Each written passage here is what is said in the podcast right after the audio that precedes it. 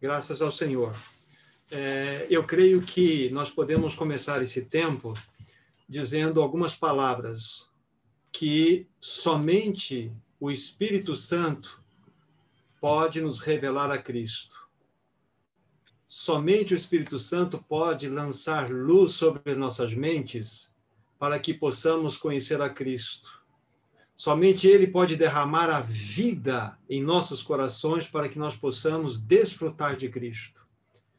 O mais precioso e mais maravilhoso ministério que foi dado ao Espírito Santo foi o de revelar a pessoa de Cristo. Então, ninguém mais, ninguém mais pode responder a pergunta que é levantada né, no título desse encontro que nós temos, Quem é Jesus? Ninguém mais pode trazer revelação que não seja o Espírito Santo. A ele foi dado essa graça, a ele foi dado esse ministério lindo.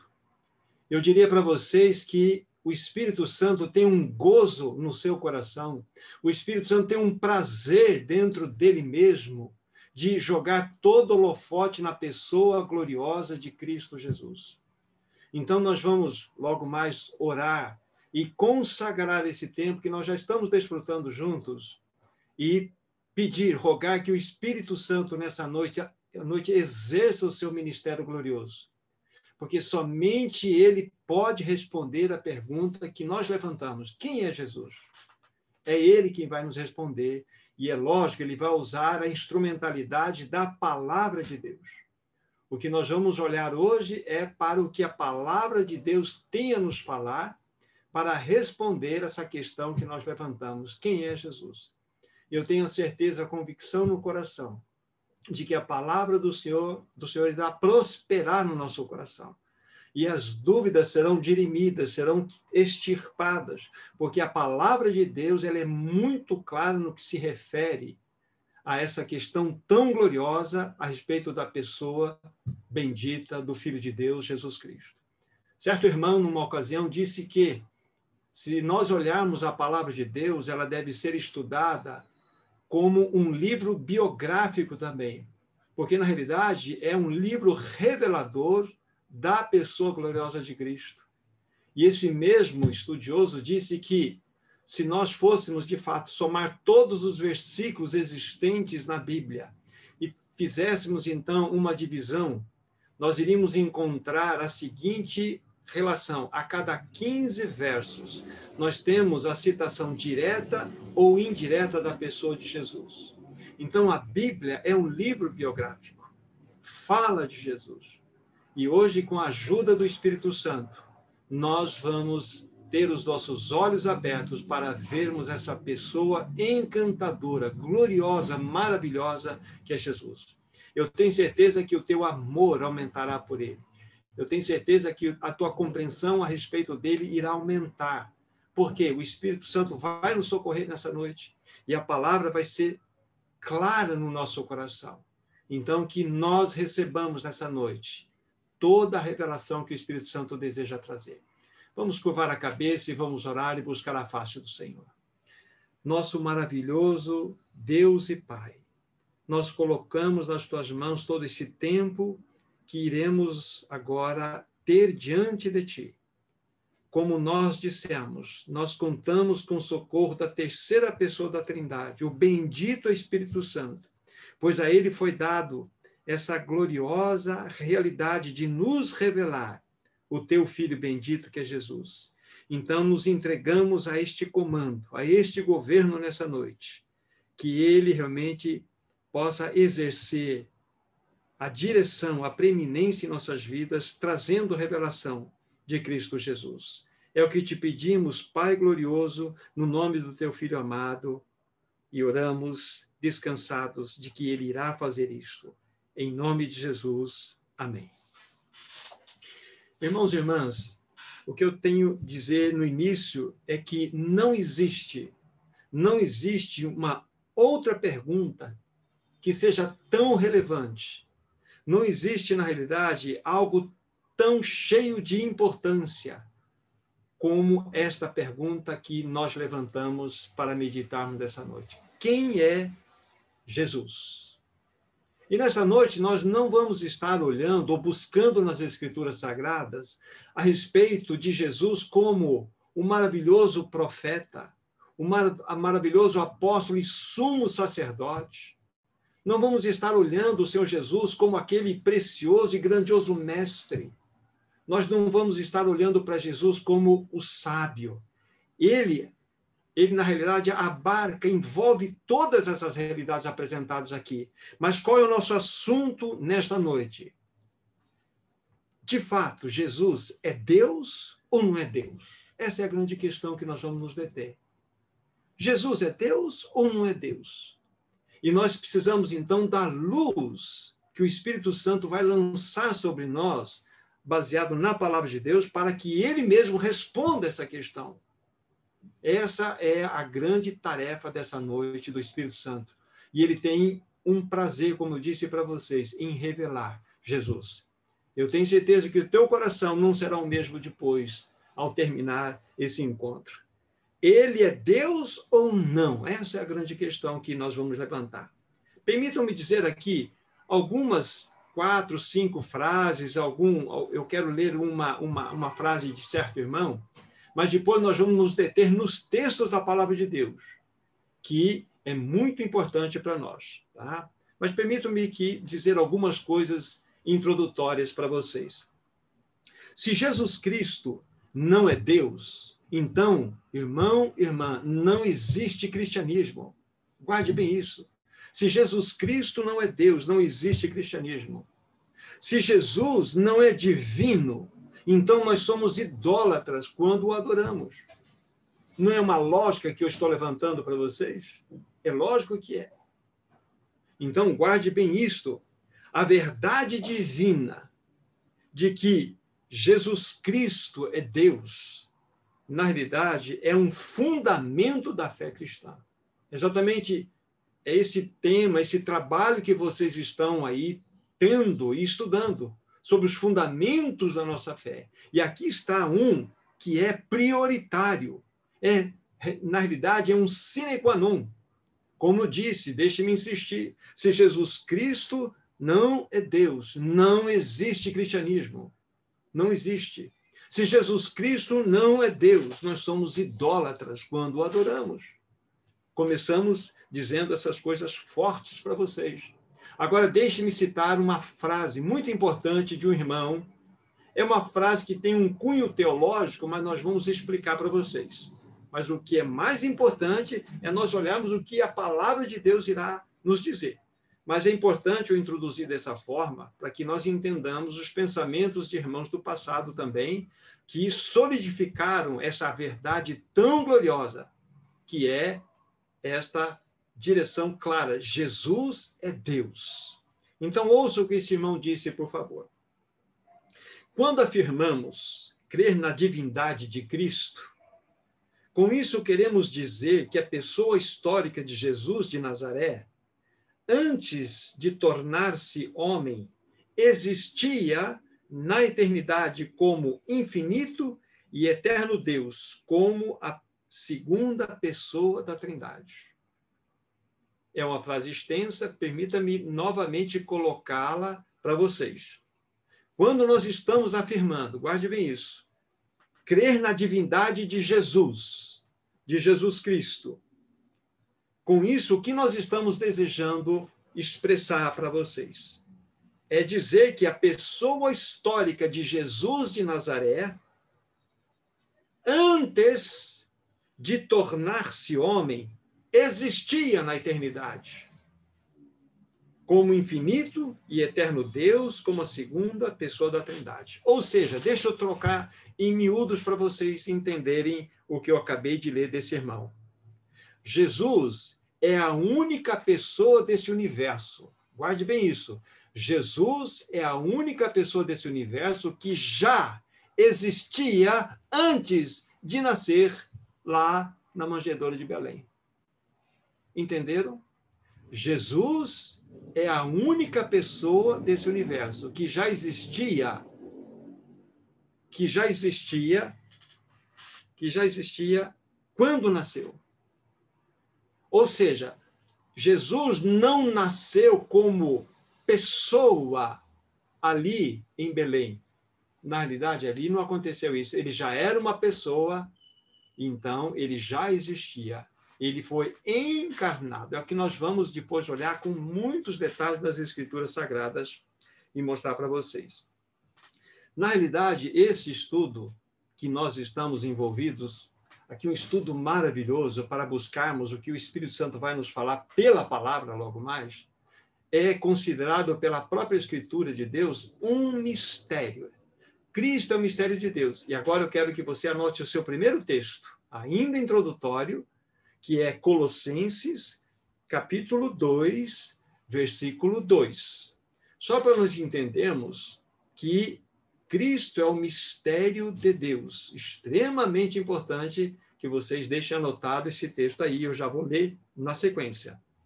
Repetindo Colossenses 2, versículo 2. Para que o coração deles seja conformado e vinculado juntamente em amor, e eles tenham toda a riqueza da forte convicção do entendimento, para compreenderem plenamente o mistério de Deus, Cristo. Então, nós estamos, quando buscamos a responder a pergunta quem é Jesus, diante de um mistério, o mistério de Deus que é Cristo. Então, é por isso que nós precisamos do socorro do Espírito Santo. A nossa mente finita jamais irá compreender isto. O Espírito Santo precisa lançar vida no nosso coração, luz em nossa mente, para que os nossos olhos sejam abertos e vejamos as Escrituras Sagradas de maneira adequada. Ou seja, Cristo, o mistério de Deus. É Jesus que é Deus. Agora, o que nós iremos fazer? Então, preparem suas Bíblias, que nós vamos fazer questão com muita calma, lendo passagem a passagem, e vocês vão guardar no coração e anotar e vão ver o que a palavra tem a nos falar a respeito da pergunta levantada: quem é Jesus? O que vamos fazer nesse primeiro bloco é nós buscarmos, em linhas gerais, o que as Escrituras Sagradas têm a nos falar. Tem a nos falar. Depois nós vamos olhar os pontos específicos. Agora vamos buscar nas Escrituras, em linhas gerais, o que ela tem a nos falar para responder a pergunta do nosso tema: quem é Jesus? Então, primeiro texto, Tito, capítulo 2, versículo 13. Tito, capítulo 2, versículo 13. Aí, você que vai anotar, anote esse texto ou grife na sua Bíblia, porque será muito importante. E é lógico que não será possível anunciar todos os textos por causa do tempo, mas vejam a quantidade de verdades que nós iremos mostrar para vocês com relação a este. Tito 2, versículo 13. Posso ler? Vou ler o texto. Aguardando a bendita esperança e a manifestação da glória do nosso grande Deus e Salvador, Cristo Jesus. Prestar atenção? Então vou ler de novo. Olha o que a Bíblia está te mostrando e mostrando a mim. Aguardando, diz o apóstolo Paulo, a bendita esperança e a manifestação da glória do nosso grande Deus e Salvador, Cristo Jesus. Olha aqui, quem é o nosso grande Deus e Salvador? Cristo Jesus. Jesus Cristo é Deus. Primeiro texto. Está claro para meus irmãos e irmãs, meu irmão João, né, que está por aí, não sei se tem mais irmãs e irmão, está claro. Aqui o texto é claro. Agora vamos pegar, nós precisamos de dois textos para montar a verdade, respondendo a pergunta: quem é Jesus? O primeiro deles, João, capítulo 1. João, Evangelho de João, capítulo 1. E o verso é 1. João 1, 1. Depois eu vou ter que associar no outro texto desse mesmo capítulo para vocês entenderem o que a Bíblia quer nos dizer. Lembre-se, sempre estamos percorrendo, buscar responder a pergunta: quem é Jesus? E o Espírito Santo vai lançar luz no texto. João 1:1. No princípio era o Verbo, E o Verbo estava com Deus, e o Verbo era Deus. A Bíblia está mostrando aqui, de modo claro: no princípio era o Verbo, o Verbo estava com Deus e o Verbo era Deus. O Verbo era Deus. Agora, versículo 14, por favor, desse mesmo capítulo 1 de João, verso 14. E o Verbo se fez carne e habitou entre nós, cheio de graça e de verdade, e vimos a sua glória como do unigênito do Pai. E o Verbo se fez carne. Lá no versículo 1, vocês se lembram o, como, como, como terminava o texto? E o Verbo era Deus. E aqui começa, e o Verbo se fez carne. E eu posso dizer assim, e Deus se fez carne. Claramente. E foi manifestado como unigênito do Pai. Jesus Cristo é o Deus encarnado. Jesus Cristo é Deus. Este é o segundo texto, né? Mostrando essa dupla para mostrarmos essa verdade tão preciosa. Estamos juntos vendo a palavra de Deus. Vamos avançar. Vamos para o livro de Hebreus. Hebreus, capítulo 1. Irmãs, está muito rápido, dá para acompanhar assim, dá um positivo, Tilza, dá para acompanhar assim, ok. Hebreus capítulo 1. Hebreus capítulo 1. Eu pergunto porque isso é muito importante, é fundamental, é fundamento da nossa fé cristã. Jesus é Deus. Hebreus capítulo 1, versículos 7 e 9. Preste muita atenção que o autor dessa carta tem a nos falar. Repetindo Hebreus 1, 7 e 9. Ainda quanto aos anjos, diz: aquele que a seus anjos faz ventos e a seus ministros labareda de fogo. Mas acerca do filho, diz: o teu trono, ó Deus, é para todo o sempre, e cetro de equidade é o cetro do teu reino. Olha aqui, não está claro para quem está ouvindo. Mas acerca do filho, diz: O teu trono, ó Deus, o Filho de Deus, Jesus Cristo, é Deus. Não está claro para nós o que a palavra está nos mostrando? Irmãs, irmão querido, irmãos queridos, a palavra é muito clara. Jesus Cristo é Deus. Ele é a segunda pessoa da Trindade. Logo mais, vamos verificar. Eu, vou, eu estou olhando para o texto agora, bem pertinho aí, para nós não sairmos e ter que voltar. Veja o versículo 3. Hebreus, capítulo 1, versículo 3. Ele, ele aqui é o Filho de Deus, é Jesus Cristo. Hebreus 1, 3. Ele, que é o resplendor da glória e a expressão exata do seu ser sustentando todas as coisas pela palavra do seu poder. Aí continua o texto, mas aí não precisamos mais. Mas o texto está dizendo que ele, Jesus, o Filho de Deus, é o resplendor da glória e a expressão exata do seu ser. Essa expressão aqui, né, que é expressão exata, significa que o Filho, guarde bem o que eu vou dizer, é da mesma essência, é da mesma substância e é da mesma natureza de Deus Pai. É isso que o texto está nos mostrando. É por isso que ele está aqui.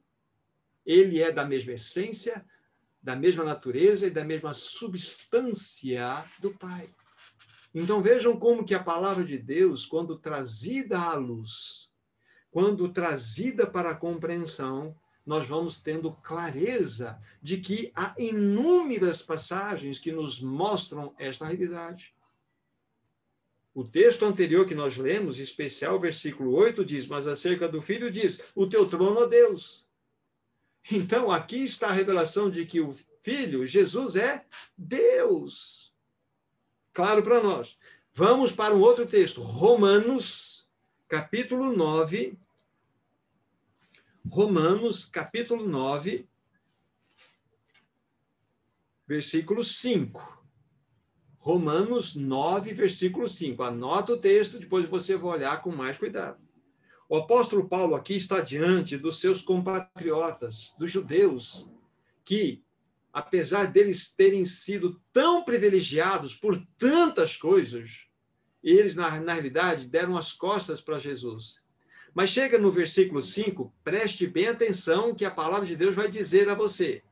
Está escrito assim: deles, ou seja, dois judeus, são os patriarcas, e também deles descende o Cristo, segundo a carne, o qual é sobre todos. Deus bendito para todos sempre. Amém. Opa, mais um texto claro para nós. Quem é Cristo? Quem é o seu Jesus Cristo? Esse que veio segundo a carne, o qual é sobre todos, Deus bendito para todos sempre. Não está claro? Então, o que a palavra está nos respondendo pelo Espírito Santo? Jesus é Deus. Ele é da mesma essência, ele é da mesma substância, ele é da mesma natureza de Deus.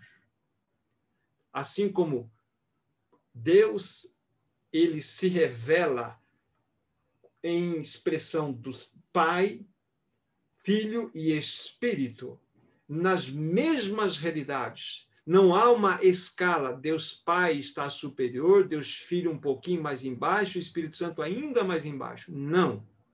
Que toda essência, toda natureza, toda substância é real para cada uma das três pessoas da Trindade.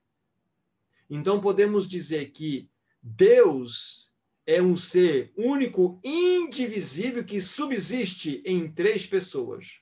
É um mistério? Mas é lógico que é um mistério. Vamos compreender com a nossa mente finita? Não.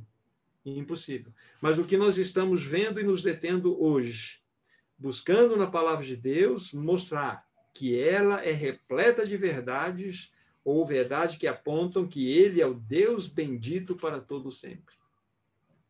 Vamos buscar mais textos da palavra de Deus.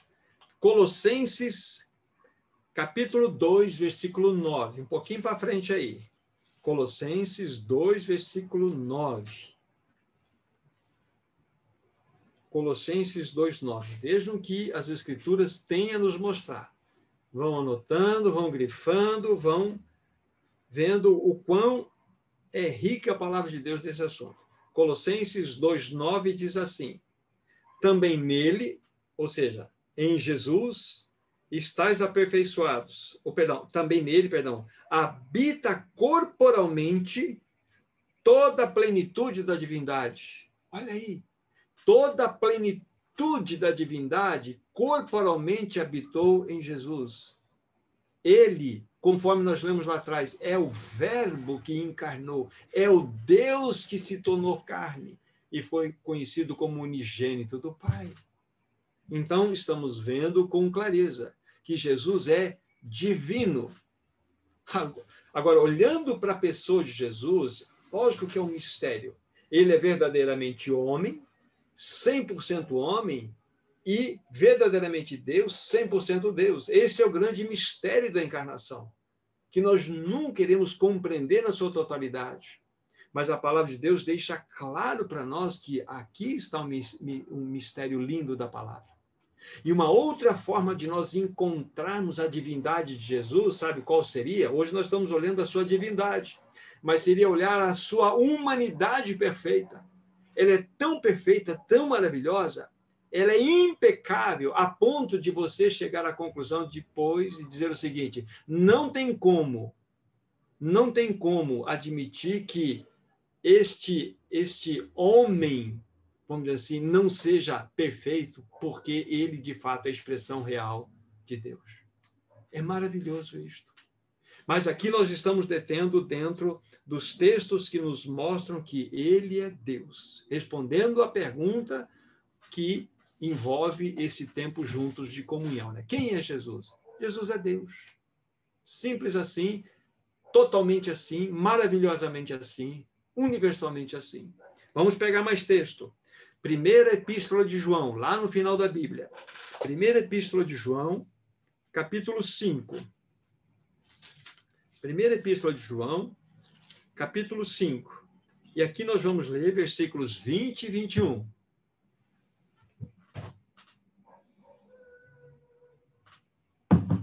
Repetindo, 1 João 5, 20 e 21. A palavra de Deus diz assim: Também sabemos que o Filho de Deus é vindo e nos tem dado entendimento para reconhecermos o verdadeiro. E estamos no verdadeiro em seu Filho Jesus Cristo. Este é o verdadeiro Deus e a vida eterna. Não está claro para nós? Olha o texto saltando das Escrituras para nós aqui, aqui mostrando que estamos no verdadeiro em seu Filho Jesus Cristo. Este é o verdadeiro Deus e a vida eterna. Jesus é Deus. Jesus é Deus, digno de adoração. Isso é apenas o primeiro bloco que eu apresento para vocês. Em linhas gerais, pegamos escritura daqui, escritura dali e montamos alguns textos para vocês verificarem o como nós temos passagens que afirmam claramente, inequivocadamente, que Jesus é Deus. E hoje nós não vamos, não, hoje não, não é necessário irmos lá para o Velho Testamento que temos passagens lá que falam claramente disso. Hoje é só olhar o que a Bíblia diz aqui na, na, na, na, na Nova Aliança, na, no, no, Novo Testamento. Agora, o que nós vamos fazer? Deixem-me dizer uma coisa para vocês antes de nós irmos para o segundo bloco de textos. Ah, dentro da, dos estudos da Palavra de Deus, nós encontramos atributos comunicáveis de Deus e atributos incomunicáveis de Deus.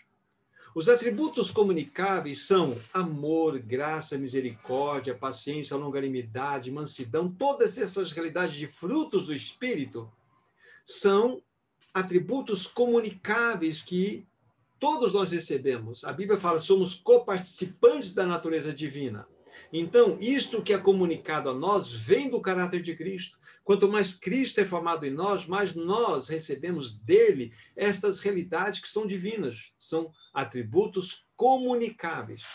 Mas existem também atributos incomunicáveis que só pertencem a Deus. É prerrogativa de Deus alguns atributos. E três deles: onipresença, onisciência e onipotência. Nenhum homem pode ser onipresente, onisciente, onipotente. Somente é uma prerrogativa divina. E agora vamos verificar como que nós podemos ver em Jesus estes três atributos incomunicáveis ao homem, mas que para ele é uma, era uma naturalidade. Sabe por quê? Porque ele era Deus, porque ele é Deus. Vamos pegar, então, dentro do primeiro aspecto, ver a sua onipresença. É, é, onipresença. Depois eu lembrei de algo, mas depois eu falo. Onipresença. Mateus capítulo 28. Mateus capítulo 28. É o último capítulo né, do Evangelho de Mateus, capítulo 28, versículo 20, que é o último versículo também. Olha o que diz a palavra de Deus. Mateus 28, 20. Ensinando-os a guardar todas as coisas que vos tenho ordenado, e agora é o ponto principal para vocês anotarem. E eis que estou convosco todos os dias até a consumação do século. Como que Jesus poderia prometer estar conosco? Concomitante com todos nós, até a consumação do século, se não fosse onipresente? Jesus é onipresente. Eu estarei convosco. Nas suas orações você não fala com Jesus? Eu falo. Você fala, fala, então ele é onipresente, ele está no mesmo lugar em todos os tempos, em todos os modos, em, em todas as circunstâncias, porque ele é Deus. Então aqui está esse primeiro atributo incomunicável aos homens, que perfeitamente é algo natural nele, porque ele é Deus. Vamos para Mateus ainda, voltem aí, capítulo 18. Mateus, capítulo 18. Mateus, capítulo 18, versículo 20. Quando Jesus está falando a respeito né, de tudo que nós ligarmos na terra será ligado no céu, o que desligarmos na terra terá sido desligado no céu. Chega num determinado momento, quando ele está concluindo esse pensamento sobre como devemos proceder dentro desse aspecto da oração, veja o versículo 20, então. Porque onde estiverem dois ou três reunidos em meu nome, ali estou no meio deles. O que, que é isso? Onipresença. Então, se vocês estão aí na cidade de vocês, reunidos em nome de Jesus, ele está aí. Se eu estou aqui reunido em nome de Jesus com outros, ele está aqui. O que significa isso? Onipresença. Está claro para nós? Que esse atributo pertence a ele porque ele é Deus. Jesus é Deus. Ele é digno de louvor e adoração, como depois nós iremos ver. Vamos ver o segundo atributo que para ele é natural, porque ele é Deus, e para nós é algo incomunicável. Ele é onisciente, ou seja, ele sabe todas as coisas. João, capítulo 6, Evangelho de João, capítulo 6. João, capítulo 6, versículo 64. João 6, 64. Quando é, o Senhor Jesus estava conversando com muitos dos seus discípulos e outros que estavam naquela, naquele momento de conversa, então Jesus ele vai se pronunciar dessa forma aqui, vocês vão entender o que eu quero dizer dele ser onisciente, ou seja, ele sabe todas as coisas e ele não precisa de tempo e de espaço para saber. Verso 64. Contudo, há descrente entre vós, pois Jesus sabia desde o princípio quais eram os que não criam e quem o havia de trair. O que significa isso, gente? Onisciência. Ele sabe todas as coisas, sem que ninguém precisa dar relatório para ele. Não é claro para nós? Então, o que, que significa isso? Jesus é Deus. E a Bíblia está respondendo para nós. A grande questão vai ser o seguinte, lá no final do nosso estudo. Ou eu creio na Bíblia, ou eu não creio na Bíblia. Ou eu, eu creio algum material diferente que deram para mim. Esse é o ponto. Mas a Bíblia Sagrada está dizendo que Jesus é onisciente. Vamos pegar mais um texto desse aí. Vamos pegar Mateus capítulo 17. Eu estou pegando alguns só. Mateus capítulo 17 versículo 22 e 23. Jesus ele vai falar pela segunda vez a respeito de que ele seria aprisionado, enfim, sofreria todas aquelas coisas dos judeus enfim, seria crucificado depois. Veja o que ele tem a dizer aqui. Mateus 17, 22 e 23.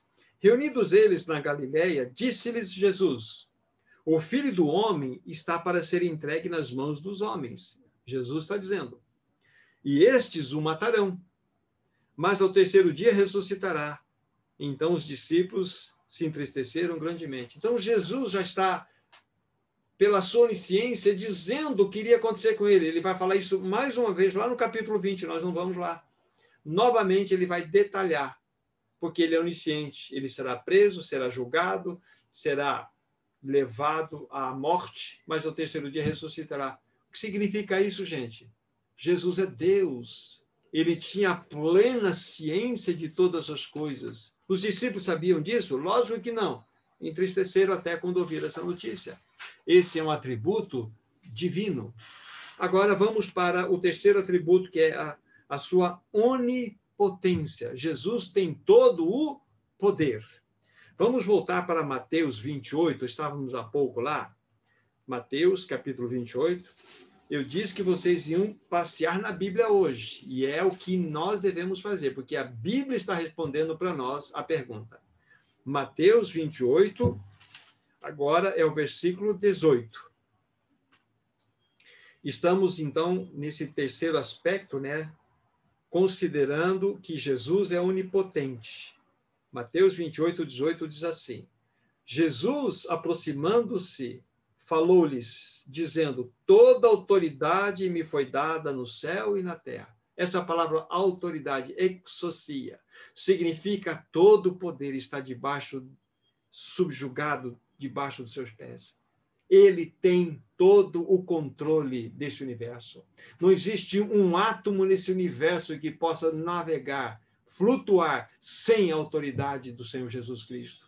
Esse universo, como diz lá em Hebreus, onde estávamos há pouco, capítulo 1, ele é sustentado pela palavra do Senhor.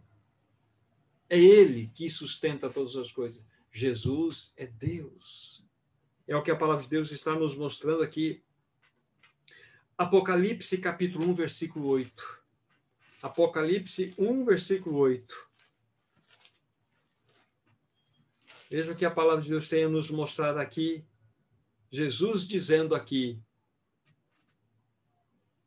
a João, diz assim: Eu sou o Alfa e o Ômega, diz o Senhor, aquele que é, que era e que há de vir, o Todo-Poderoso.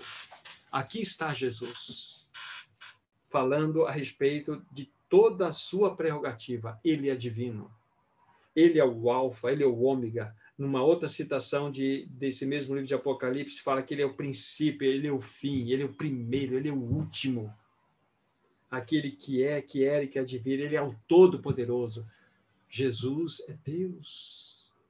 A base do cristianismo é a divindade de Jesus, lógico, somando a todas as outras bases ou fundamentos. Jesus é Deus. Eu creio que tá bom desse texto aqui. Muito bem. É, este é o segundo bloco que eu apresento para vocês, mostrando que esses atributos incomunicáveis aos homens perfeitamente foram vistos em Jesus, que é Deus. Claro para nós. Agora, nós vamos avançar num outro pensamento, num outro bloco, vamos assim chamar, que somente Deus pode ser adorado. Isso é uma verdade nós vamos ver o que o próprio Senhor Jesus disse na sua palavra, que só Deus pode ser adorado, ninguém mais. Fora disso é idolatria. Então vamos para o livro de Lucas, capítulo 4, versículo 8. Lucas, capítulo 4, versículo 8. O cenário maior aqui, Jesus, ele está no deserto sendo tentado por Satanás, e chega num determinado momento onde ele diz as seguintes palavras. Lucas 4, verso 8. Preste bem atenção. Mas Jesus lhes, lhe respondeu: Está escrito: Ao Senhor teu Deus adorarás, e só a ele darás culto. Jesus está dizendo aqui, bem claro, ele está falando ao diabo, a Satanás, não é? Diz aí: Ao Senhor teu Deus adorarás, e só a Ele, só a Ele. Só Deus pode ser adorado. Agora, vejamos o que a palavra tem a nos mostrar é, em Mateus capítulo 28, versículo 9. Voltem para Mateus 28, versículo 9. 28, 9. Estamos no cenário já Jesus ressuscitado. Ele se encontra, então, né, com as mulheres, já havia encontrado com os discípulos, e no versículo 9, vejam só o que está escrito. Mateus 28, 9. E eis que Jesus veio ao encontro delas e disse: Salve! E elas, aproximando-se, abraçaram-lhe os pés e o adoraram. Jesus disse que só Deus pode ser adorado. E ele não refutou aqui a adoração. Jesus foi adorado, sabe por quê? Porque ele é Deus. Jesus é Deus. Digo a vocês que o Espírito Santo tem gozo no seu coração, tem alegria, prazer no coração quando o holofote vai para Jesus. E hoje nós estamos dizendo em alto e bom som: Jesus é Deus, só Ele é digno de receber toda a adoração, todo louvor. Outro texto, Mateus, capítulo 14, Voltem em Mateus capítulo 14, versículo 33. O cenário aqui, Jesus, ele anda por cima do mar, depois vocês vão ler lá a partir do versículo 22, né? E ele está andando por sobre as águas e todo aquele, aquele cenário gerou uma, uma expectação no, no coração dos discípulos, eles gritaram, é um fantasma, é um fantasma, ficaram com medo.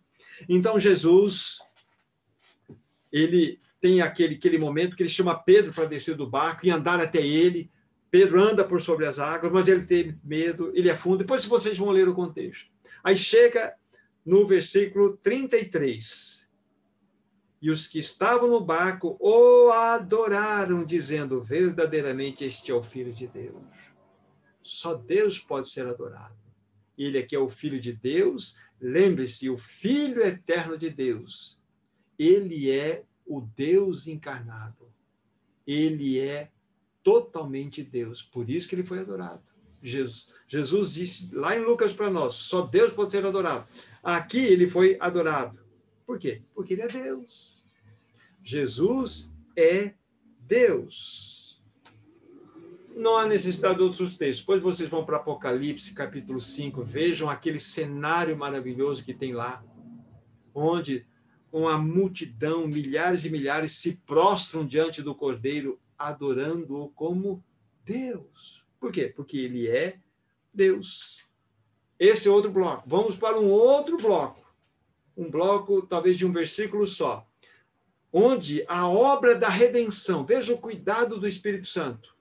Quando Paulo, já vamos citar o texto aqui, quando Paulo ele buscou reunir-se com os irmãos da igreja em Éfeso, de Éfeso, melhor dizendo, ele vai dizer algo maravilhoso para nós. Atos dos Apóstolos, abram lá, Atos dos Apóstolos, capítulo 20. Atos dos Apóstolos, capítulo 20. Lembre-se, ele, ele pediu para que os presbíteros da igreja de Éfeso fossem ter um encontro com ele. Então, ele tem um encontro. E chega um determinado momento, olha só o que o Espírito Santo registrou, gente. Atos 20, verso 28. Atendei por vós e por todo o rebanho sobre o qual o Espírito Santo vos constituiu bispos para pastoreardes a igreja de Deus, a qual ele comprou com seu próprio sangue. Deus comprou a igreja com seu próprio sangue? De quem que está falando esse texto? De, de Jesus, do teu bendito Salvador. Jesus é o Deus encarnado é o verbo que se encarnou, conforme nós vimos lá em João 1,14. No princípio era o verbo, o verbo estava com Deus, e o verbo era Deus. E o verbo se fez carne, e Deus se fez carne e habitou entre os homens. Deus comprou a igreja com seu próprio sangue. Jesus é Deus. Quem é Jesus? Jesus é Deus. Não é impressionante isso? Jesus o Deus encarnado andou por essa terra. O Deus encarnado veio mostrar o seu amor, o amor dele por você e por mim. Ele mesmo, Deus eterno, deixou sua glória para vir a este mundo dizer: Eu amo você. Que Jesus glorioso é esse que nós temos, gente? Que Jesus maravilhoso é este? Tem mais coisa. Então, veja como o Espírito Santo trata desse assunto. É glorioso a maneira como ele trata. Agora, vamos olhar uma experiência muito interessante nas Escrituras Sagradas. Lembra-se de Tomé? Tomé, Tomé é aquele que duvidou, né? Ou Tomé é o duvidoso. Ele duvidou que Jesus tinha ressuscitado. Pegue é, João, por favor, Evangelho de João, Evangelho de João, capítulo 20. João, capítulo 20. E aqui nós vamos ler do versículo 26 ao 29. Preste bem atenção aqui. Jesus já havia ressuscitado, Tomé já tinha demonstrado a sua incredulidade. Se eu não colocar os meus dedos nos cravos da sua mão e do seu lado, eu não crerei. Não foi isso que Tomé havia dito? Então vamos ver o cenário agora. Versículo 26, João, capítulo 20. Passados oito dias, estavam outra vez reunidos os seus discípulos e Tomé com eles, estando as portas trancadas. Veio Jesus, pôs-se no meio dele e disse-lhes: Paz seja convosco. E logo disse a Tomé: Põe aqui o teu dedo e vê as minhas mãos. Chega também a tua mão e põe no meu lado. Não sejas incrédulo, mas crente. Respondeu-lhe Tomé: Senhor meu e Deus meu. Olha aí. Como que Tomé se dirigiu agora a Jesus? Só Senhor meu? Só meu Salvador? Não. Senhor meu e Deus meu. Sabe por quê? Tomé estava diante de Deus. Jesus é Deus, o Deus encarnado, o Filho de Deus. Aí no versículo 29 ele conclui dizendo assim: Disse-lhe Jesus: Porque me viste e creste, bem-aventurado os que não viram e creram. Não é maravilhoso isso? O texto da palavra de Deus está nos mostrando: Jesus é Deus. Agora, vamos avançar um pouco mais. Temos mais algumas passagens, não vai ser possível ler todas, depois eu quero abrir para vocês, se quiserem perguntar alguma, alguma coisa que estiver dentro do texto, dentro da, da, da explanação, vamos estar tendo comunhão. A, a outra questão que eu quero levantar, observem qual era a acusação que os fariseus tinham contra Jesus. Vamos observar. Por que, que Jesus era tão perseguido pelos fariseus, pelos religiosos da época? Havia um motivo, e nós vamos descobrir esse motivo agora. João capítulo 5. João capítulo 5. E aqui nós vamos ler a partir do versículo 16. João capítulo 5, versículo 16 em diante. Preste bem atenção, vocês vão entender aqui. O cenário maior, né, vocês vão depois olhar, é a cura daquele que era um paralítico, que o Senhor Jesus aproximou-se e o curou. Curou num sábado, isso gerou uma revolta no coração de todos aqueles que eram religiosos, enfim. Aí chega no versículo 16 em diante, olha que tem a palavra nos dizer, Jesus dizendo, né?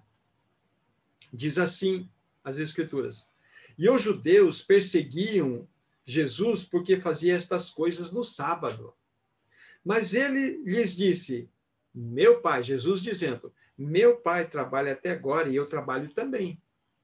Por isso, pois, os judeus ainda mais procuravam matá-lo porque não somente violava o sábado, mas também dizia que Deus era o seu próprio Pai, fazendo-se igual a Deus.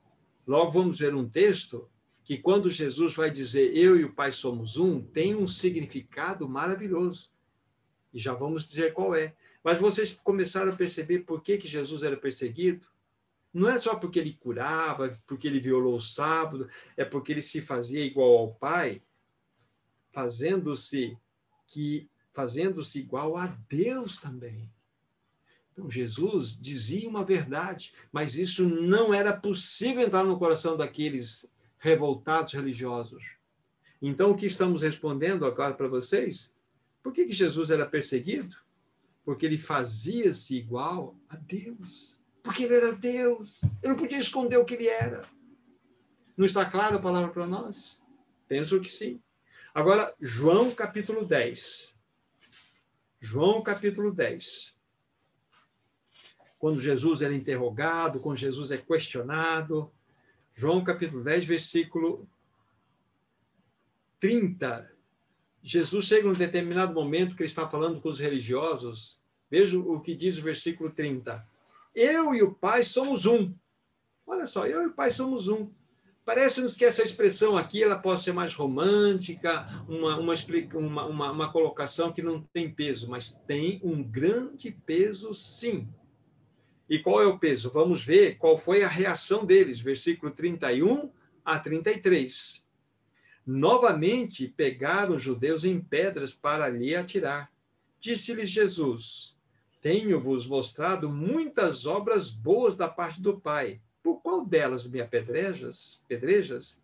Responderam os judeus: Não é por obra boa que te apedrejamos, e sim por causa da tua blasfêmia, pois sendo tu homem, te fazes Deus a ti mesmo.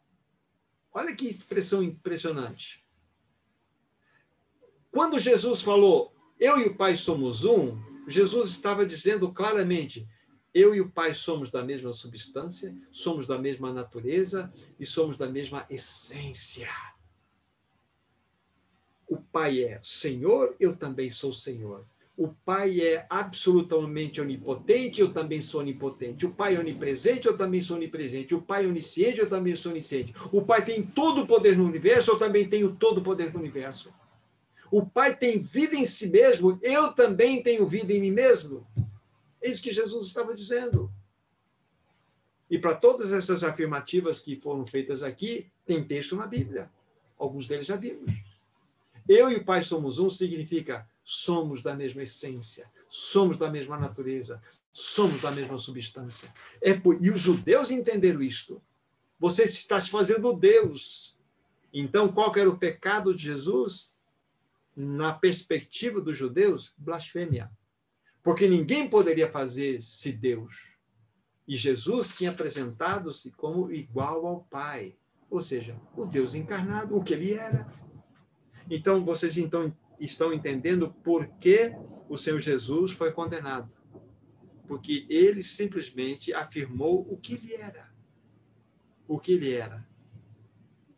Ah, há outros textos, mas vamos avançar um pouco mais por causa do nosso, nosso tempo aqui. Jesus, ele nunca escondeu nunca escondeu que ele era igual ao Pai.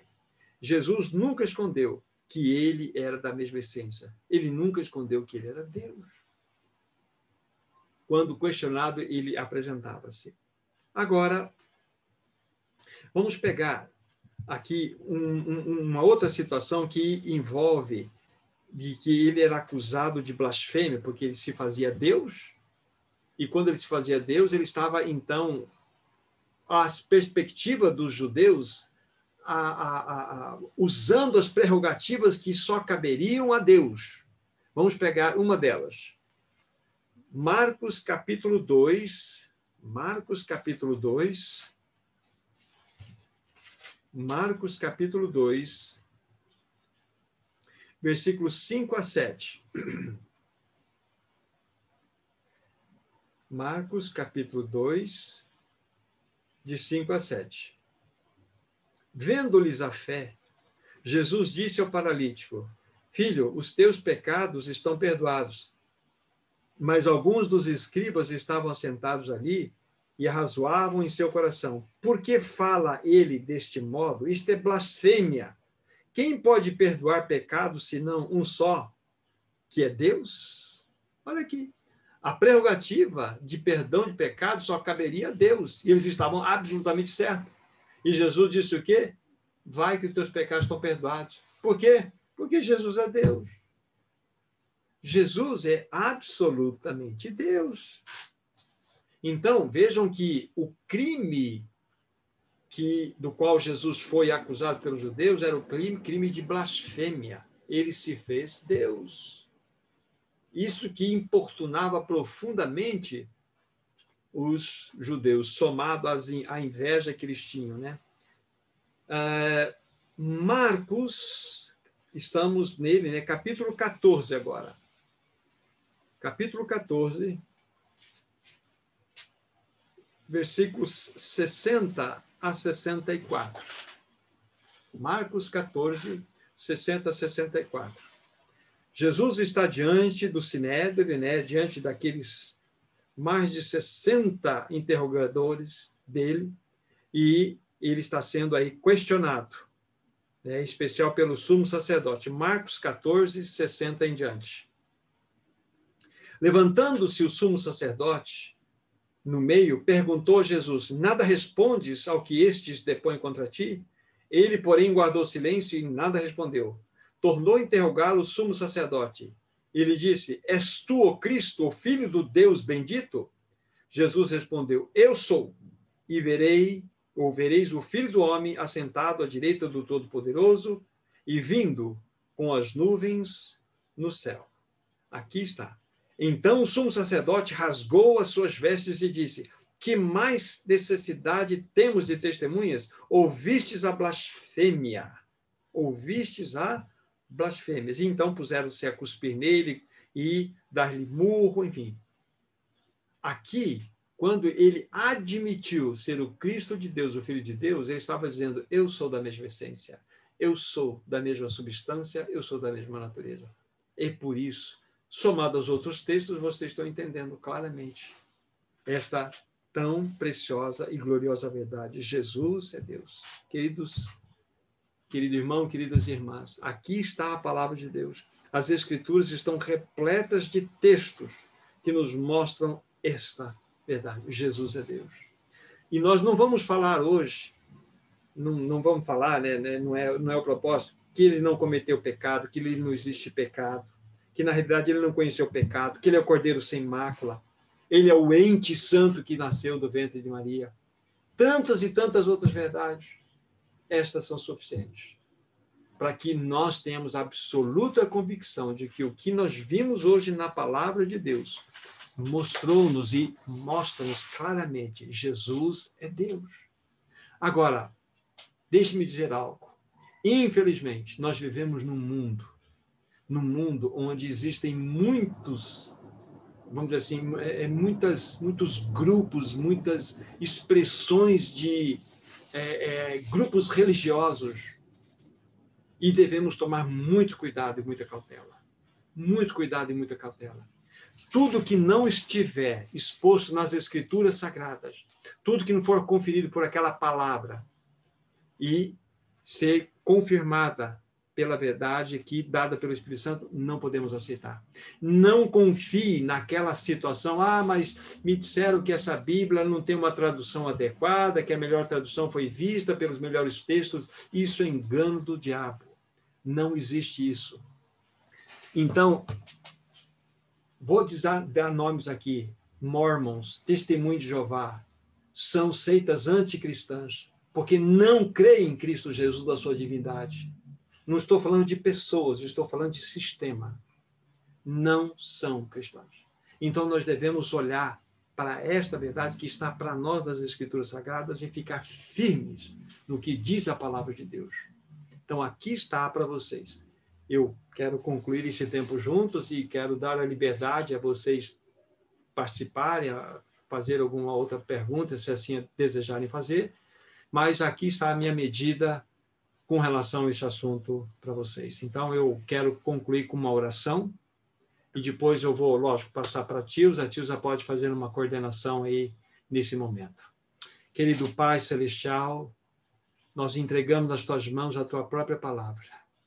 Ela é suficientemente capaz de mostrar ao nosso coração a verdade maior que Jesus é Deus. Mas ela nos mostrará porque o Espírito Santo lança luz sobre essa verdade que não haja mais em nós nenhuma dúvida, nenhum questionamento sobre essa tão gloriosa e preciosa verdade. Jesus é Deus. Nós o adoramos, nós bendizemos, porque Ele é nosso bendito Deus e Salvador, o que deu por nós a sua, a sua vida naquela cruz. Muito obrigado por esse tempo. Cada vida que participou possa receber do alto toda a verdade, toda a revelação dada pelo Espírito Santo. Glória ao teu santo nome. Oramos em nome desse precioso Jesus. Amém.